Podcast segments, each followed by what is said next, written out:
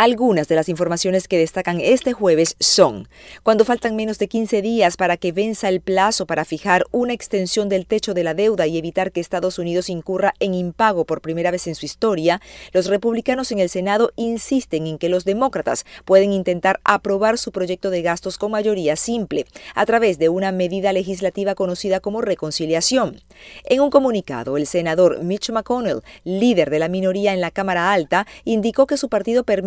que los demócratas utilicen los procedimientos normales para aprobar una extensión de emergencia del límite de deuda a un monto fijo en dólares y hasta el mes de diciembre.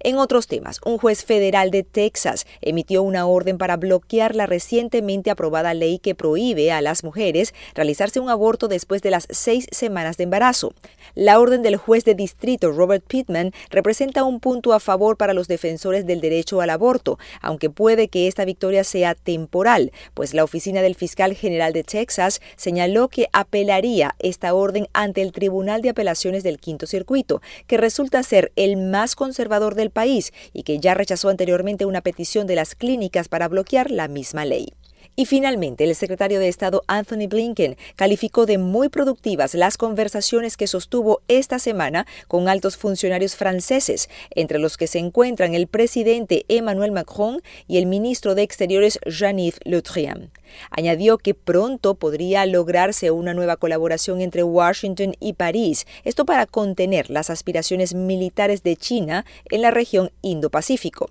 Macron y Biden se verán las caras a finales de este mes en Roma, en el marco de una reunión de líderes del Grupo de los 20. Desde Washington les informó Natalie Salas Guaitero de La Voz de América.